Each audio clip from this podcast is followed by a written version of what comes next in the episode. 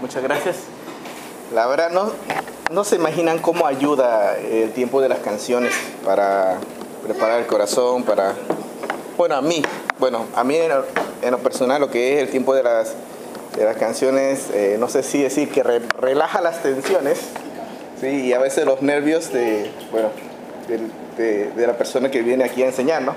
Entonces, pero sí, muchas gracias chicos, muchas gracias por las voces, ¿sí? Siempre lo digo, y ah, bueno, ahora con la ayuda también del bajo, el bajo hace que suene más, hace que el corazón vibre más, ¿no? Así que, así que gracias Diego. Ok, bueno, algunos dicen que en un nuevo año, nuevos desafíos, ¿no? Entonces, en el, en el día de hoy, yo como título de- de este pequeño mensaje es eh, eh, equipados para el 2019, ¿no? Quiero que vayan conmigo a Éxodo capítulo 33. Estos, es- estos capítulos me emocionan y también al mismo tiempo me, me apasiona bastante. Éxodo capítulo 33.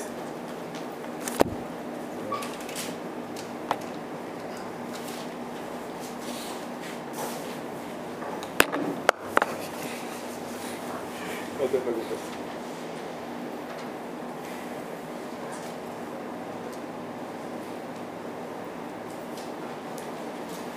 Ok.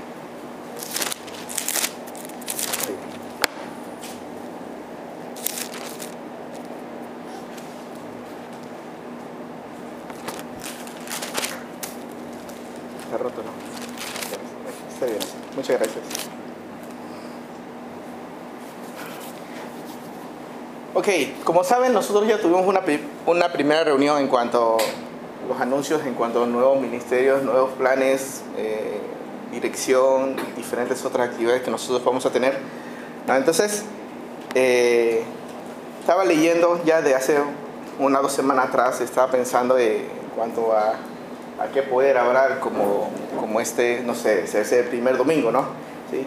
Y revisando Éxodo, me encontré con este versículo y yo creo que es parte de lo que nosotros anhelamos, ¿no? ¿Sí? Éxodo capítulo 33, ¿sí?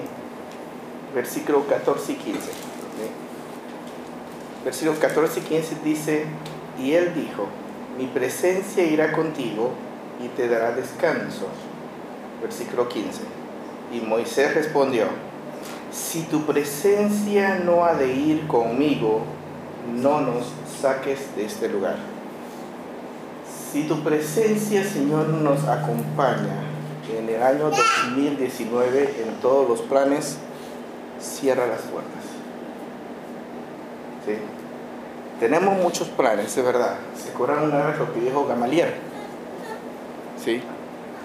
Si lo que esa persona está emprendiendo es de Dios, ningún hombre podrá frenar. ¿Sí? Pero si no viene del Señor, ahí está su resultado. Tarde o temprano va a caer. Si lo que nosotros emprendemos este año, chicos, y leemos el versículo 15, Señor, si tu presencia no nos acompaña en los planes que tenemos este año, dice Moisés, no nos saques de este lugar. ¿Sí? ¿Por qué? Señor, enséñanos a dar un paso cuando tú nos das el permiso para dar un paso. Cuando nos abres las puertas para dar un paso. ¿sí? Entonces, teniendo este con- concepto presente, yo quiero hablarte de tres cosas que tienen que estar equipados. Señor, ayúdame a recordar tres cosas, tres cosas para estar equipados para el año 2019. Y, la, y an- antes de llegar a ese versículo, el primero de eso es equipado con la presencia de Dios. Ese es el primero. Pero antes de llegar a ese versículo, si tú lees el contexto de Éxodo capítulo 33, tú vas a ver que en Éxodo 32 el pueblo pecó, ¿sí? Aarón hizo un gran becerro, ¿sí? Dios le dijo a Moisés, Moisés, mira abajo, está pecando tu pueblo. Y Dios hasta le dijo, yo voy a raer a este pueblo y de ti voy a sacar una nación. Pero la Biblia dice que Moisés oró por el pueblo. ¿sí? Oró por el pueblo y Dios se calmó. ¿sí? Y Dios los perdonó, ¿no? Pero si se fijan bien lo que dice, vamos a leer el versículo capítulo 33, versículo 1 dice, ya el capítulo 33, después de esa situación y después de que Dios los castigó, si Dios los castigó, una de las formas de castigarlo es interesante. Dios utiliza a Moisés, versículo 20 del 32, de Éxodo 32, mira lo que dice. Vamos a leer el versículo 19. Y aconteció que cuando él llegó al campamento y vio el becerro y las danzas, dice, ardió la ira de Moisés y arrojó las tablas de, dice, las tablas de sus manos y las quebró al pie del monte. ¿Qué tablas eran esas? Los diez mandamientos. ¿Cuál es el simbolismo de que se quebró las tablas? ¿Se quebró qué cosa? Se quebró la ley. ¿sí? hubo una desobediencia y aunque Dios nunca le dijo que las quebrara. después Dios, después Moisés tiene que subir y hacerlas otra vez. Pero interesante, pero que después de quebrar las tablas, mira que ese Moisés, y tomó el becerro, versículo 20, dice que había hecho y lo quemó en el fuego. Ahora, ese becerro posiblemente era de bronce. ¿eh? Eh, para quemar un becerro en el bronce, en bronce, o para, porque dice, lo quemó en el fuego y lo molió. En otras palabras, ¿qué le hizo el becerro? Lo hizo polvo. ¿Y qué hizo con el polvo? Estaba enojado Moisés.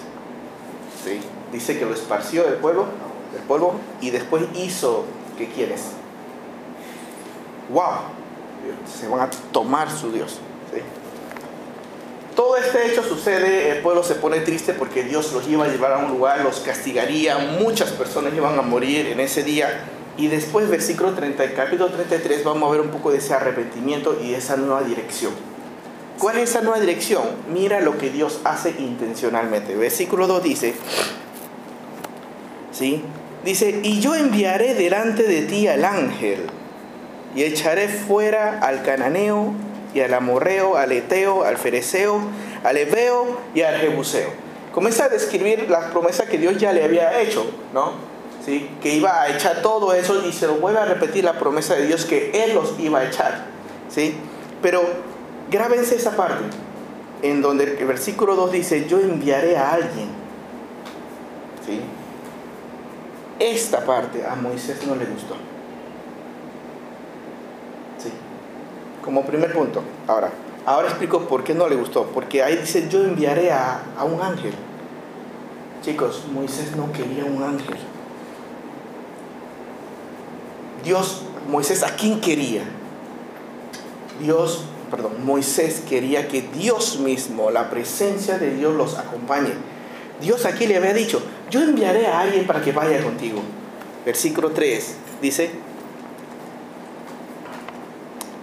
versículo 3 dice, a la tierra que fluye leche y miel, pero yo no subiré en medio de ti. Wow. Dice, yo no voy a subir contigo. Después dice, porque eres pueblo de dura servicio no sea que te consuma en el camino. Versículo, y oyendo el pueblo esta mala noticia, al principio si tú lo lees parecía buena noticia, Dios va a enviar un ángel y iremos allá, Dios va a sacar al Jebuseo, al Amorreo, al Eteo, al Ebeo y estaremos bien. Pero el contexto, si tú lo entiendes, el pueblo sabía, Dios no va con nosotros, Dios va a enviar a un ayudante. ¿Sí? Dios va a enviar a un ayudante y no va a ir con nosotros.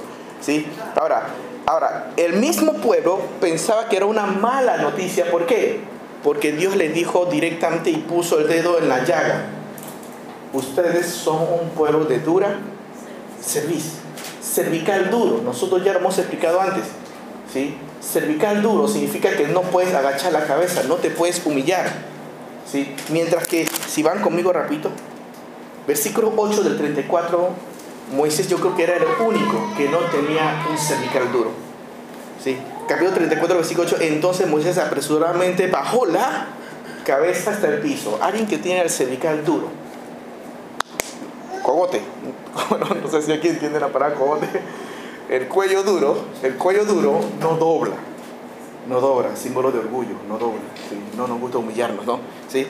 Entonces aquí muy interesante dice, Oyendo el pueblo esta mala noticia, dice, se vistieron de luto. ¡Wow! se vistieron de luto, porque Jehová había dicho a Moisés, di a los hijos de Israel, vosotros sois, sois pueblo de dura servicio. Versículo 7, y Moisés tomó las tablas y las llevó lejos, fuera del campamento. Dice, y lo llamó, dice, el tabernáculo de reunión. Y cualquiera que buscaba a Jehová salía del tabernáculo de reunión que estaba fuera del campamento. Y sucedía que cuando salía Moisés del tabernáculo, todo el pueblo se levantaba Dice, cada cual estaba en pie a la puerta de su tienda y miraba en pos de Moisés hasta que él entrase al tabernáculo. Ahora viene un punto interesante. Primer punto que estamos viendo. ¿sí? Equiparnos con qué? Con la presencia de Dios. Señor, si tú no vas con nosotros en cada plan o planes que planifiquemos este año, por favor no nos abras las puertas. Si tú no vas a estar con nosotros, no lo hagas. No lo vamos a hacer. ¿sí? Entonces,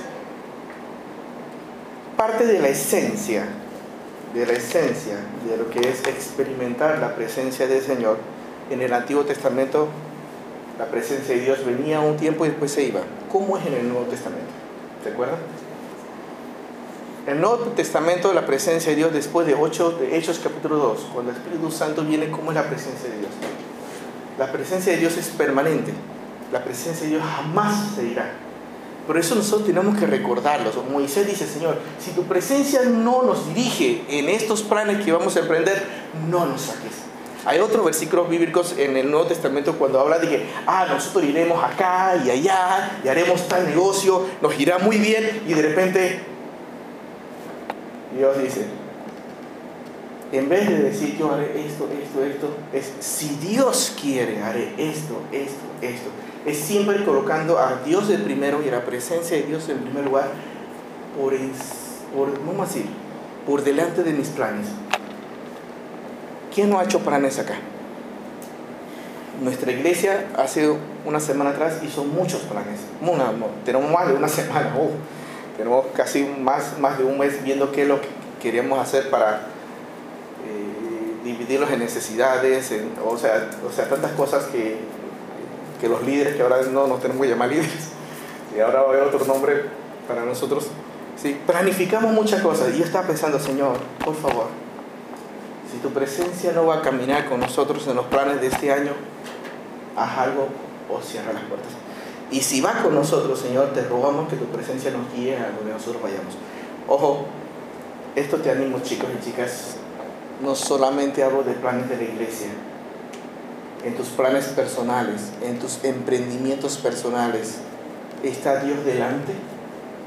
¿Va la presencia de Dios contigo a los planes que tú vas a hacer? Cuando digo planes personales no son de algo de estudio, negocio, decisiones personales. ¿sí? ¿Cuál cosa tú estás emprendiendo? Y lo que tú estás emprendiendo, Señor, tu presencia está conmigo. Parte de lo que asegura de que la presencia de Dios iba con Moisés versículo 11 del 33. Versículo 11 del 33 dice, y hablaba Jehová a Moisés cara a cara. Si puede ser un subpunto de que este año equipémonos con la presencia de Dios, ¿sí? una evidencia de que Dios va a estar conmigo o que Dios en este momento, ni siquiera la Biblia dice que Dios estaba con el pueblo. La Biblia dice que Jehová estaba con quién? Con Moisés. Ahora, ¿por qué Moisés experimentaba una comunión tan íntima con el Señor? Por eso aquí, aquí las palabras son de Jehová. Y Jehová, y hablaba Jehová a Moisés cara a cara. Y después lo explica, coma, como cualquiera a su compañero, como, perdón, me salté una palabra, como cualquiera, como habla, perdón, estoy memorizando mal, como habla cualquiera a su compañero. Wow, increíble. Muchas veces nosotros pensamos que servimos a un Dios que, está lejos, que no lo conocemos. Moisés sin tener Biblia, sin tener las escrituras completas, aunque Dios se le revelaba a él personalmente. Y las primeras veces que Dios se reveló con él es a través de fuego. El fuego implica pureza, también implica ira. Por eso que Moisés temía, se agachaba y se arrodillaba. Pero aquí cuando dice que hablaba cara a cara, significa que ya literalmente estaba cara. No sé cómo explicarlo, porque después vamos a ver una parte en donde, en donde Moisés le pide algo atrevido. ¿Sí? ¿Cómo es eso que en el versículo 11 Jehová dice que Moisés y él hablaba cara y cara, cara a cara, como cuando yo hablo con cualquiera de ustedes, y de repente Moisés le hace una petición en el versículo 18 en adelante del capítulo 33, Señor, muéstrame tu cara, tu rostro, en otras palabras.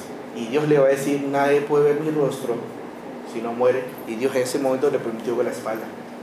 Vamos a ver ese versículo ahora un rato, pero ahora quiero que nos concentremos en algo. Señor, ¿qué significa que tu presencia me acompañe en mis planes de este año? Significa que necesito tener una comunión como Moisés lo tenía, cara a cara. ¿Sí? Cara a cara. Y después lo, y después lo recarga. ¡Wow! ¿Sí? Dice,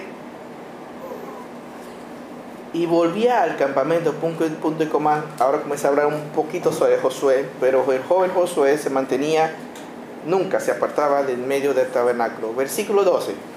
Y Moisés, dice, y dijo Moisés a Jehová, mira, y mira, y chicos, aquí comienza la petición de Moisés, porque Moisés sabía que Jehová dijo, yo voy a enviar a un ángel para que vayan con ustedes. Moisés está inconforme con, con, con, lo que Dios iba a hacer. Y mira qué hace Moisés. Moisés y dijo Moisés a Jehová, mira, tú me dices a mí, saca este pueblo y tú no me has declarado a quién enviarás conmigo. Wow. Mira cómo Moisés le habla a, Dios. Dice, dice aquí, tú me dices a mí, saca este pueblo y tú no me has dicho quién me va a acompañar. Y ahora me dice que un ángel.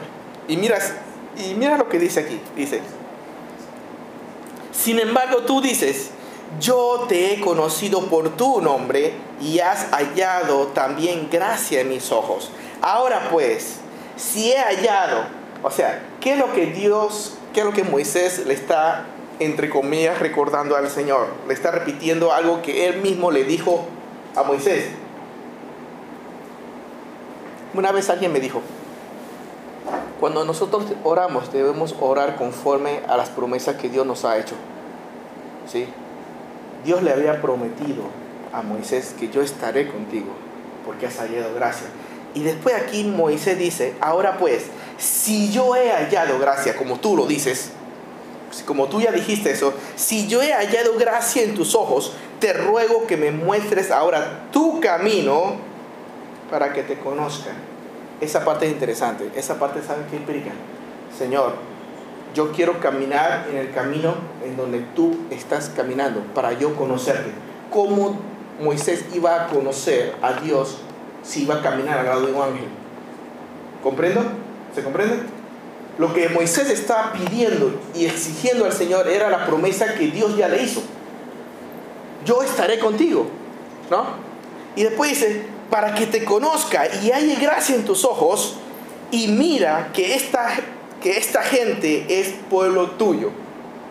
Aquí como que se agregó el pueblo. Versículo 14. Y aquí viene la respuesta divina de Dios. Qué hermoso. Versículo 14 dice, y dijo, mi presencia irá contigo para que tú puedas descansar. Chicos, esta palabra es maravillosa tú y yo podremos descansar de cualquier carga que tengamos y en verdad es el descanso divino que sobrepasa todo entendimiento cuando la Biblia dice de Filipenses. Dice, mi presencia irá contigo y producto de la presencia del Señor, entonces yo voy a qué? Yo voy a descansar. ¿Alguna vez tú te has sentido ajetreado, aplastado por las situaciones? Yo sí, yo sí lo he sentido, muchas veces. ¿Sí? Pero la Biblia me promete, me promete a mí que la presencia de Dios me da descanso. Puedo, puedo descansar en medio de, cosas difíciles que pueda pasar. Y Moisés respondió, es como una reafirmación aquí. Señor, dice, si tu presencia no irá conmigo, no me saque de ese lugar. Señor, no me saque de este lugar.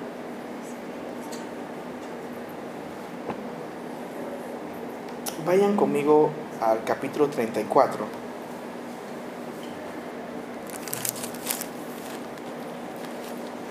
Y vamos a ver un resultado palpable de la comunión íntima que tenía cuando hablaba cara a cara con, eh, con el Señor. ¿sí? Versículos 18 y hasta el 23, no voy a tener mucho tiempo para poder explicarlo, hablando que Dios, que Moisés le está, ha sido una petición un poco atrevida, en el sentido de que, Señor, wow, yo quiero ver tu rostro, ¿sí? quiero ver cómo son tus facciones. Dice la Biblia, nadie jamás ha visto las facciones del Señor. ¿sí? Y Dios en misericordia, al ver, al ver el corazón de Moisés, Dios le va a permitir ciertas cosas. Le va a permitir ver, dice la Biblia, que la espalda, ¿sí? Algunos dicen que ese es el Shekinah. ¿Sí? El Shekinah, ¿qué es el Shekinah? El Shekinah es, literalmente, es el destello de la gloria de Dios. ¿sí? Algunos dicen, algunos teólogos hablan que en el monte de la transfiguración, cuando cuando Jesús con sus tres más cercanos, Pedro, Juan y Jacobo, van a ese monte, ¿sí? y ahí Dios se le transfigura y de repente Jesús, sus vestidos se hacen relucientes y brilla. Algunos dicen que es como que Jesús hizo y les abrió un pedazo de su gloria para que saliera la luz y, y ellos vieron el Shekinah o la gloria que salía del Señor. Moisés experimentaba eso cara a cara. Pero ni siquiera Moisés podía ver cara a cara al Señor todavía. Chicos, yo no quiero mistificar esto, ¿sí? ¿sí? Pero lo que te quiero decir es que cuando una persona experimenta la presencia del Señor, literalmente tú estás fuera de este mundo. No estoy hablando ni de nirvana, ni de, ni, ni de otras religiones que están, que, que, que llegan a un trance o éxtasis, no tiene nada que ver con eso.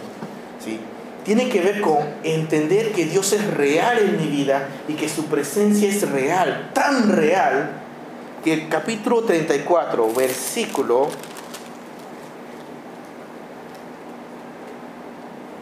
...28 en adelante... ...y él estuvo allí con Jehová 40 días...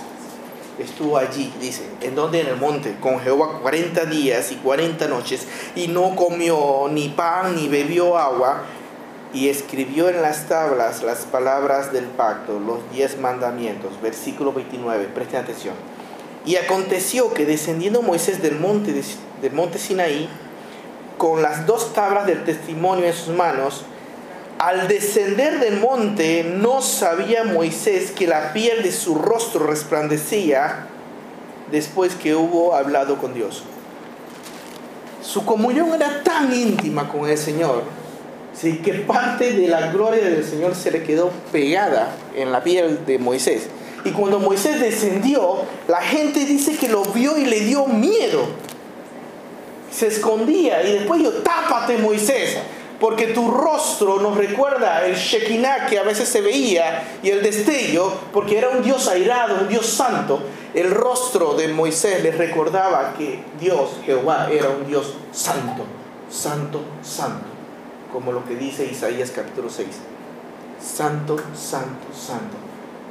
Eso sabe que me habla, que la presencia de Dios no son te da descanso, que la presencia de Dios da un buen testimonio a las personas. Chicos, cuando las personas te ven actuar a ti, ¿a quién ven? No estoy diciendo que ahora de repente vayas a brillar, no estoy, no estoy diciendo eso, ¿sí? pero que las personas cuando ven tus acciones, ven, ven tu proceder, ven tu hablar, ¿A quién está viendo? Porque cuando Moisés terminaba su tiempo, su devocional con el Señor, que ese devocional duró 40 días. ¿sí? Cuando terminó su devocional con el Señor y bajaba de ese monte, su rostro evidenciaba, era una evidencia palpable de qué? De que, wow, de que él sí estuvo con Dios, wow, no es mentira, estuvo con Dios. Ok chicos, yo creo que hoy en día eso puede ser cierto no me, no me refiero el, el me refiero de que nuestro testimonio con el Señor sí puede ser evidenciado, que las personas sí pueden ver a mí, a Cristo. Y como Jan varias veces dijo, no volvemos hasta que Cristo sea. Wow. Y Pablo dice, sufro dolores de parto. Dice, hasta que Cristo sea formado. En otras palabras, es como que, wow, Pablo sufría hasta que los discípulos de Pablo comenzaran qué? A reflejar a quién? A reflejar a Cristo. Chicos, este año 2019, si la presencia de Dios no va con nosotros, no vamos a descansar. Si la presencia de Dios no va con nosotros, no vamos a reflejar a nadie. Yo voy a reflejar a mí mismo. Y si yo, si yo reflejo a Will, ¿sabe qué pasa? Si reflejo pecado, reflejo debilidad, si reflejo molestias, reflejo cargas. Y tú también lo vas a hacer. Si tú no reflejas a Cristo, te vas a reflejar a ti mismo. Y cuando tú te veas en un espejo, no te va a gustar. Entonces, el desafío, chicos, el desafío, nuevamente el desafío, Señor, como primer punto, ayúdame, Señor, a entender que yo quiero ir con tu presencia.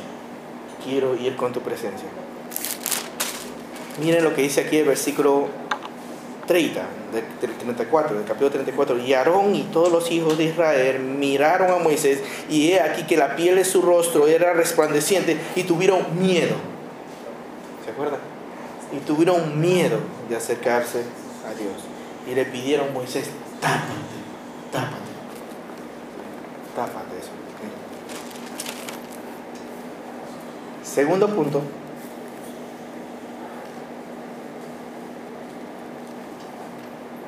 Bueno, antes de terminar el primer punto de la presencia de Dios, ¿se acuerdan lo que hice en Mateo 28? Recordando así de la presencia de Dios. A ver, ¿alguien, ¿alguien sabe lo que lo, la promesa de Dios para la iglesia en Mateo 28? Uno de los últimos versículos. Y aquí, estaré con vosotros todos los días, hasta el fin del mundo. Resumida es siempre, ¿no? Pero cuando la Biblia dice, estoy con vosotros todos los días hasta el fin del mundo, chicos, es real. La presencia de Dios es real en mi vida. Lo triste es que yo lo tapo. Lo triste es que yo, yo, yo hago entristecer al Espíritu. La Biblia dice eso. ¿no? Yo lo hago poner triste. ¿sí? Y, bueno, es difícil, ¿no? Segundo, segundo equipaje. Vamos a poner así. El primero es, equípate con la presencia de Dios. Segundo, equípate o conoce la persona de Dios. Capítulo 34, versículo 5 en adelante. Y Jehová descendió en la nube y estuvo allí con él, proclamando el nombre de Jehová. Versículo 6, escuchen bien, vamos a ver características de la persona de Dios. Primero vimos la presencia de Dios, ahora vamos a ver la persona de Dios. Mira, mira lo que dice. Y pasando Jehová por delante de él, clamó, Jehová, Jehová, fuerte, misericordioso y piadoso, para la ira, grande en misericordia y verdad, que guarda misericordia a millares, que perdona la iniquidad, la rebelión y el pecado, y que de ningún modo tendrá por inocente al malvado, que visita la iniquidad de los padres sobre los hijos y sobre los hijos de los hijos hasta la tercera y cuarta generación. En estos versículos se está describiendo cómo es la persona de Dios. ¿sí? La persona de Dios aquí de que, que, que Moisés ve a Jehová y dice, wow, Jehová, Jehová. ¿sí? Ahí es Yahvé, Yahvé, el Dios del Antiguo Testamento. Y dice que tú eres fuerte, tú eres misericordioso, tú eres piadoso. Y comienza a describir la persona de Dios. Chicos, te animo a algo. ¿sí? podemos entender y tener la persona de Dios porque ya me lo prometió desde el momento que yo creí en Cristo, ya tengo la presencia de Dios en mi vida. Pero de ahí de conocer cómo es la persona de Dios es un trabajo bien arduo. Y eso depende de ti. De que, Señor, enséñame a conocer cómo eres tú. Y vayan conmigo a, en el Nuevo Testamento, Juan capítulo 1, versículo 14. Ahí Juan va a describir cómo es la persona del verbo. ¿Sí? Juan 1, 14. Si ahí no tiene, lo puede leer. Juan 1, 14. Y aquel verbo fue hecho carne, dice. Y habitó entre nosotros. Dice, dice que Dios, el Hijo, la segunda persona de la Trinidad, se vistió de carne, tuvo carne y hueso como tú y yo. Dice, y habitó y vivió entre nosotros. Dice, y vimos su gloria, como Moisés. Y vimos su gloria, gloria como del unigénito del Padre. Y describe lleno de qué? De gracia y de verdad. Asombroso. Primera Juan, capítulo 1. Vamos a ver un poco la persona de Dios. Y la persona de Cristo no son lleno de gracia y de verdad. Oye, más que eso. Primera Juan, capítulo 1. Te animo que si tú quieres memorizar este, este primer capítulo es muy lindo. Léanlo conmigo y vamos a leerlo eh, con el corazón. ¿Sí? Dice, lo que, lo que era desde el principio, está describiendo a, al verbo lo que era desde el principio, lo que hemos oído, lo que hemos visto con nuestros ojos, lo que hemos contemplado y palparon nuestras manos tocante al verbo de vida. Porque la vida fue manifestada y la hemos visto y testificamos y os anunciamos la vida eterna, la cual estaba con el Padre y se nos manifestó. Lo que hemos visto y oído, eso os anunciamos para que también vosotros tengáis comunión con nosotros. Y nuestra comunión verdaderamente es con el Padre y con su Hijo Jesucristo. Y estas cosas os escribo para que vuestro gozo sea cumplido. Y si seguimos leyendo, sigue describiendo. Te anunciamos esto de parte del Hijo de Dios. Esto de parte del Hijo de Dios. Conocer la persona de Dios, chicos, a la medida que tú vas conociendo a Dios a través de la Biblia, vas conociendo su misericordia, su fuerza, su poder, su ira, ¿sí? Y tú vas a ir viendo todos los destellos y en ese momento vas a aprender a amar más a Dios, porque estás conociendo más a Dios. Pablo dijo en Filipenses, Señor, yo quiero conocerte más. Quiero conocerte más. Vayan, quiero ese versículo, no, no, no, no, no lo anoté porque se me vino a la mente. Filipenses capítulo 3. Filipenses capítulo 3.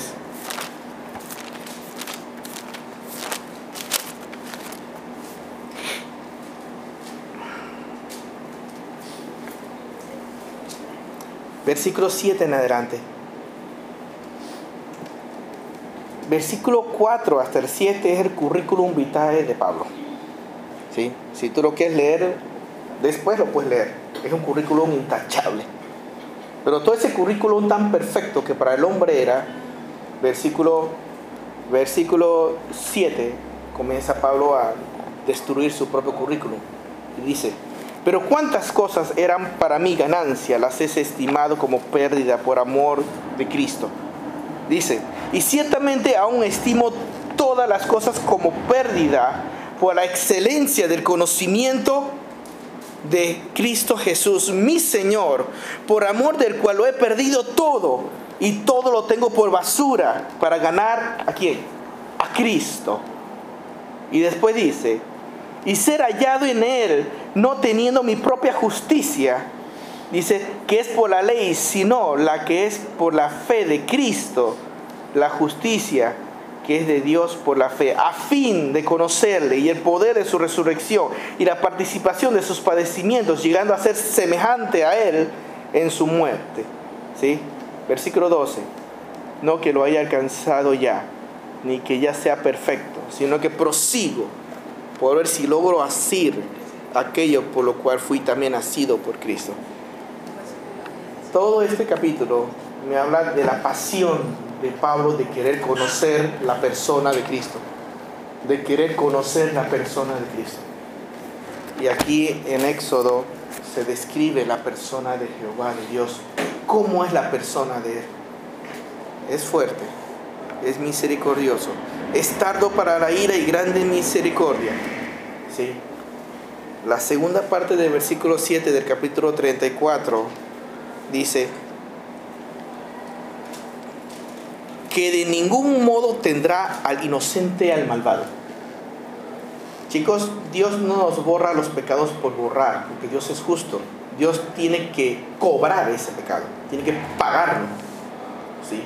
Por eso, en esta pequeña frase, cuando habla que Dios no toma a nadie culpable por inocente, nadie puede ser inocente. Somos inocentes a través de Cristo. Y esa parte, y esa parte es y esa parte sí debe ser, chicos, debe impregnarnos a nosotros. Wow, Señor, gracias porque tú no me tomaste por inocente por tomar. Gracias porque tu Hijo tomó mi lugar. ¿Sí? Y porque tu Hijo tomó mi lugar y porque tu Hijo pagó, entonces yo puedo ser considerado en la imagen de Cristo como inocente. Más que inocente, justificado. Más que la palabra inocente, es que yo soy justificado. ¿Sí? Soy proclamado justo delante de Dios. Si leemos, ¿sí? versículo 8 en adelante, 8 en adelante vamos a ver la tercera y última aspecto en cuanto a, a equiparnos. Primeramente es equiparnos con la presencia de Dios. Señor, si tu presencia no va conmigo, no nos saques. Señor, si tu presencia no va conmigo este 2019 con todos los planes de la iglesia, Señor, haz algo. Queremos que tu presencia vaya con nosotros. Segundo, la persona de Dios. ¿Sí? Ya tengo la presencia. Ahora, Señor, enséñame a conocer tu persona. Tú eres grande en misericordia, tardo para la ira. Eres benevolente, eres fuerte, eres misericordioso. Y lo tercero y último, chicos, es el poder de Dios. Primero, la presencia de Dios. Segundo, la persona de Dios. ¿Quién es Él? Tercero, su poder. Ahora, ¿cómo obtenemos su poder? Hechos 1.8 que dice, y recibiréis poder cuando haya venido sobre vosotros el Espíritu Santo y seréis testigos en todo el mundo, desde Jerusalén en adelante, el punto donde yo estoy, en adelante, ¿no? ¿Dónde encontramos eso en el, en el Antiguo Testamento? Miren lo que dice acá, versículo 8 en adelante del capítulo 34. Entonces Moisés, apresurándose, bajó la cabeza hacia el suelo y adoró. Y dijo, si ahora, Señor, ahí es curios, no, en, en, hebreo no es curios, perdón, en, en griego quiere decir Dios, ¿sí? Dios, he hallado gracia en tus ojos. Dice, vaya ahora el Señor en medio de nosotros. Mira que ve, Señor, que tu presencia vaya en medio de nosotros, porque es un pueblo de dura serviz y perdona nuestras iniquidades y nuestros pecados y tómanos por tu heredad. Versículo 10. Y él contestó, he aquí, Jehová contestó, ¿sí? He aquí, yo hago pacto delante de todo, delante de todo tu pueblo. Y aquí viene la parte increíble. Haré maravillas que no han sido hechas en toda la tierra ni en nación alguna, y verá todo el pueblo en medio del cual estás tú, la obra de Jehová, porque será cosa tremenda la que yo haga contigo. Chicos, si el poder de Dios no hace eso, nada lo hace. Las cosas maravillosas y tremendas que Dios puede hacer con nosotros es a través y únicamente de su poder. No sé si se comprende. Si tú y yo queremos hacer algo que dé gloria al Señor este 2019, necesitamos hacerlo con la presencia de Dios, con la persona de Dios y con el poder de Dios. Si no, lo vamos a hacer con el poder de Willy, con la presencia de Willy y con la persona de Willy que no vale nada. Porque la presencia de esta no vale nada. Entonces, vamos rapidito, ya, ya el tiempo se me acabó. Juan capítulo 14. Juan capítulo 14. Y dice algo tremendo en Juan 14, versículo 12. Terminamos esta mañana.